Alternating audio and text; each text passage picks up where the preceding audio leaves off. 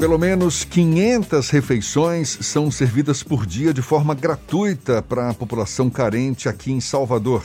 É o restaurante popular que foi inaugurado pela Prefeitura no bairro de Pau da Lima, inaugurado no mês passado, e vai ofertar também cursos profissionalizantes em parceria com o SEBRAE. A gente fala mais sobre o assunto conversando agora com a secretária de Promoção Social e Combate à Pobreza de Salvador, Ana Paula Matos mais uma vez conosco aqui no Issa Bahia. Seja bem-vinda. Bom dia, secretária. Bom dia, Jefferson. Bom dia, Fernando. Estou aqui à disposição de vocês. Sempre uma alegria conversar com vocês. Alegria toda nossa também. E qual a previsão de início desses cursos profissionalizantes nesse restaurante popular de Pau da Lima, em parceria com o SEBRAE? Nós estamos aguardando a, o protocolo da retomada econômica, a gente poder colocar as pessoas dentro de espaços físicos, mas a gente tinha a expectativa e a determinação do prefeito de inaugurar um restaurante popular. Eu consegui identificar um imóvel que tinha uma excelente característica, não só de localização, mas de espaço, são 1.300 metros quadrados. Então a gente entendeu que no pós-pandemia seria muito importante não só a alimentação, mas ter um espaço para retomada social também. Então, nesse local, nós teremos alguns cursos e também a parceria com o SEBRAE. Já entregamos um auditório com uma cozinha é, e espaço para forno de padaria, de pão, espaço para aprender doces, uma série de coisas na área de culinária. Também uma grande cozinha industrial. Cada espaço ele foi pensado para poder ter pessoas sendo treinadas, por exemplo, a área de lavagem, a área de distribuição de refeições, o pré-preparo, a área também do açougue. Então, alguém que queira aprender sobre cozinha, não só a fazer os quitutes e a cozinhar, mas todo o processo para poder aprender lá. Nesse local, nós estamos, já inauguramos também um espaço para atendimento do Bolsa Família e do Único. Teremos salas para equipes do CRAS e do CREAS, sala da Guarda Civil Municipal e um espaço para o SEBRAE. Nesse espaço, além do SEBRAE nos ajudar com cursos, porque nós também vamos fazer parceria com o SENAC, já estamos na fase final de assinatura desses protocolos e termos de parceria, nós teremos oportunidade para que as pessoas, além de aprenderem um ofício, elas possam regularizar o seu negócio. Então, de repente, você é alguém que tem um sonho de vender pizza, tem um carrinho de pizza. Você vai aprender a fazer pizza no espaço, o SEBRAE vai te ajudar a regularizar o seu documento, vai te ajudar a tirar o seu MEI, por exemplo, e a gente vai ter também lá um espaço para microcrédito teremos a lista do empreendedorismo, dando acesso ao microcrédito do Banco do Nordeste e outros que nós estamos também negociando.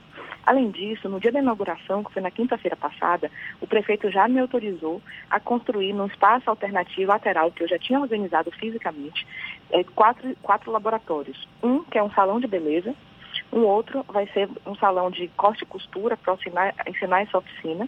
Outro que é um infocentro, para que essa pessoa que tenha vontade de ter um negócio possa não só regularizar com o Sebrae, mas vendê-lo nas redes sociais, fazer uma embalagem, conseguir determinar um preço. Então, o infocentro vai ser essencial para isso.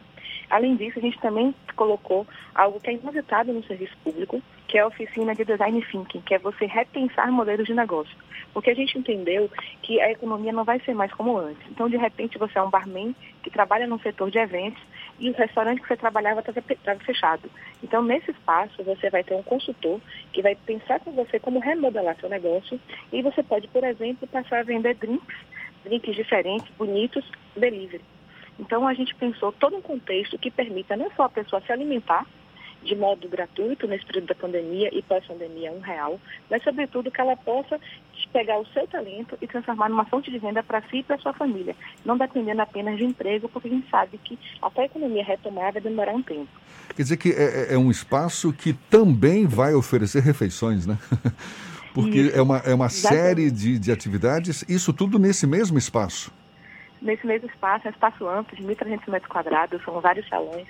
O prefeito, inclusive, a imprensa que lá esteve, fica, eles ficaram impressionados, porque foi um espaço bonito, decorado, diferente, que a gente pensou que a cidade está muito sofrida. As pessoas em casa, com medo, baixa autoestima. Então a gente entendeu que era um momento de dar a todos uma injeção de ânimos.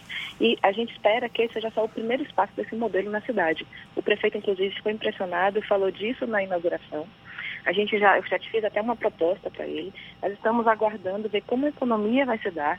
E assim que a prefeitura tiver condições financeiras, a gente vai avançar. E é importante que eu diga para vocês que nós já estamos distribuindo hoje 4 mil refeições e 4 mil lanches na cidade.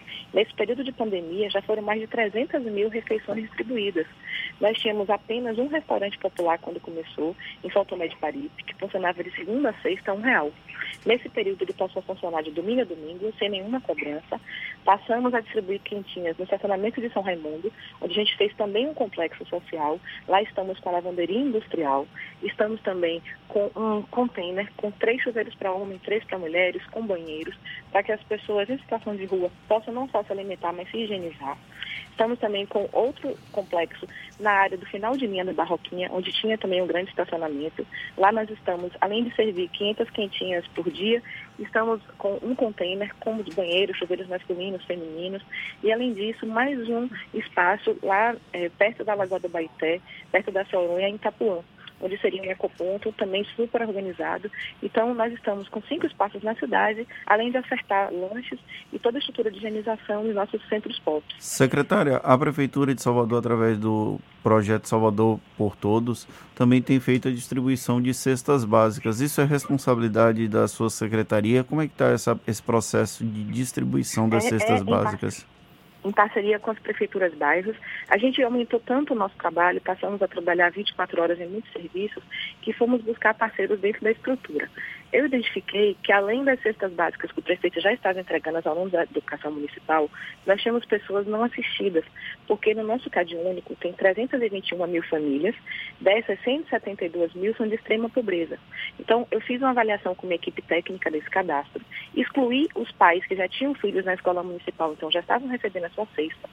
Ou seja, dessas 172 mil famílias, a gente identificou é, quase 23 mil famílias que estavam na seguinte condição ou não tinham nenhuma Bolsa Família ou tinha uma bolsa pequena de até 100 reais. Então, a gente excluído filho na escola, excluído quem também já tinha recebido o benefício do, do seio do mercado informal, sobraram quase 23 mil pessoas, porque eu também verifiquei no sistema que nós temos 22 mil idosos que moram sozinhos, então eles têm uma condição de risco, e a gente tirou aqueles que já tinham pelo menos um salário, pegamos o grupo que tinha até meio salário, que era 522 reais isso dava 2 mil idosos. Excluídos aqueles que iam receber o, valor do mercado informal, sobraram mil idosos que ganhavam pouco e que moravam sozinhos, que também receberam essa cesta. Dividi em 10 prefeituras bairros, conversei com o prefeito, isso foi aprovado em lei, com o Luiz Galvão, ele está distribuindo. Inclusive, no dia de hoje, estarei com o prefeito e com o Luiz e o vice-prefeito daqui a pouquinho, participando desse ato, dessas entregas. Na verdade, o que, é que a gente fez? É um ano eleitoral, nós temos muitas proibições, então não se está entregando cesta básica a, pelo coletivo, ou a liderança, ou a comunidade. Cada cesta sendo entregada no individual, na matrícula. Quer seja na escola, matrícula, matrícula, quer seja pelo CAD único, pessoa a pessoa, não importa a religião, time de futebol, partido político, nada. É uma matrícula. Além disso, nós identificamos que na cidade, nos 163 bairros, tem, tinham 100 localidades de extrema pobreza, que muitos dos seus ouvintes nunca nem ouviram falar, como, por exemplo, Pé Preto, que fica perto da Santa Cruz, como o próprio nome diz, não tem saneamento. Você tem Cidade de Papel, que fica entre o bairro da Paz e Itapuã.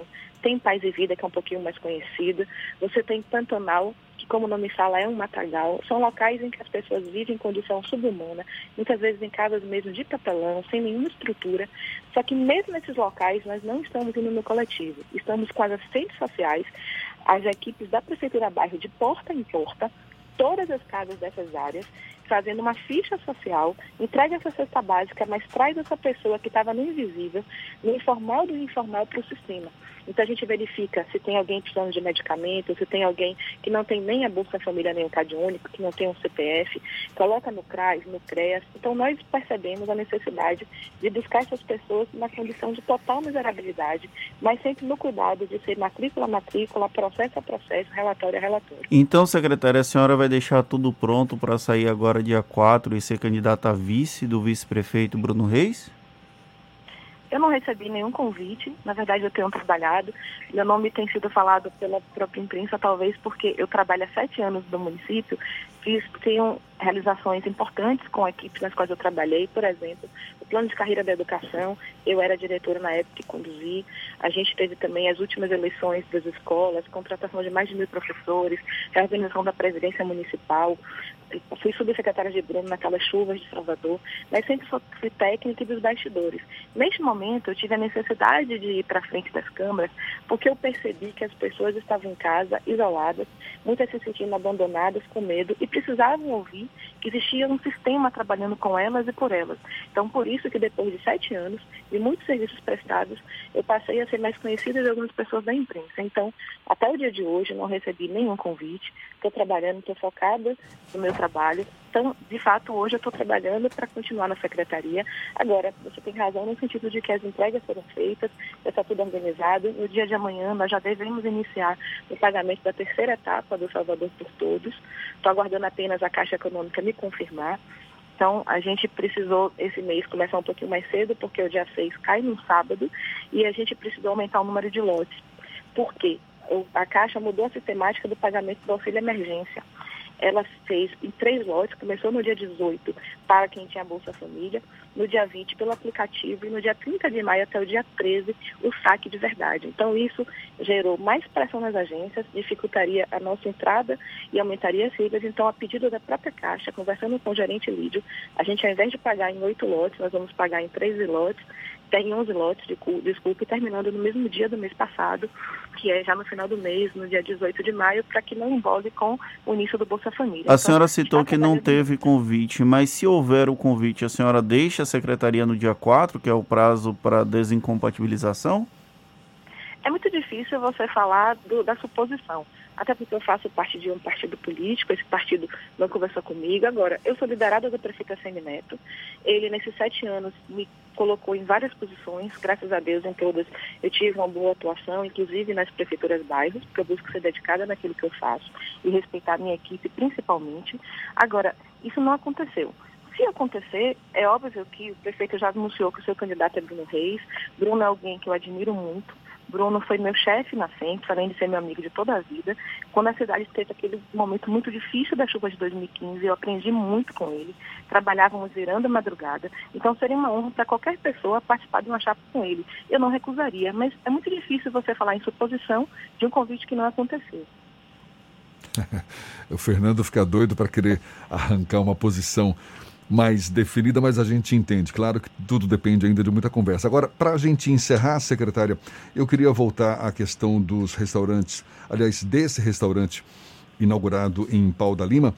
São cursos profissionalizantes, refeições gratuitas. Qual o, o critério para as pessoas terem, tirarem proveito, né? participarem desses cursos profissionalizantes que ainda não estão sendo colocados em prática, vão ser assim que a Prefeitura definir os novos protocolos é, profissionalizantes nas áreas de padaria, estética, corte e costura, na área da cozinha também.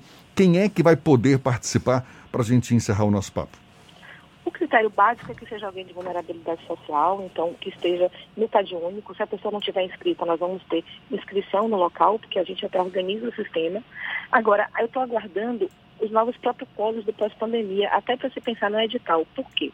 Se se estabelecer, como agora o prefeito fez na padaria, uma pessoa a cada nove metros quadrados, no modelo de alunos por turma é um. Se depois estiver melhor e puder ser um a cada, um a cada cinco metros quadrados, o número já praticamente dobra. Então a gente está aguardando isso para poder sair com o edital. Mas o que eu posso dizer é que não é específico para o bairro de Pau da Lima, é para as pessoas que estão em vulnerabilidade social, que têm um talento, que têm um sonho. E eu pensei muito nisso junto com o prefeito, na lógica de que Salvador é uma cidade que ela vive do turismo, do evento e do serviço. E a gente sabe que, principalmente, o evento e o serviço, ele vai demorar um pouquinho mais a retornar.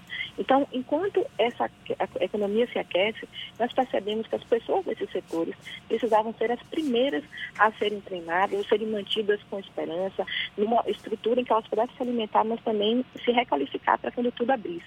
Por isso que nós já iniciamos com a cozinha industrial e com as, as aulas pensadas nesse espaço na área de restaurante, na área de eventos.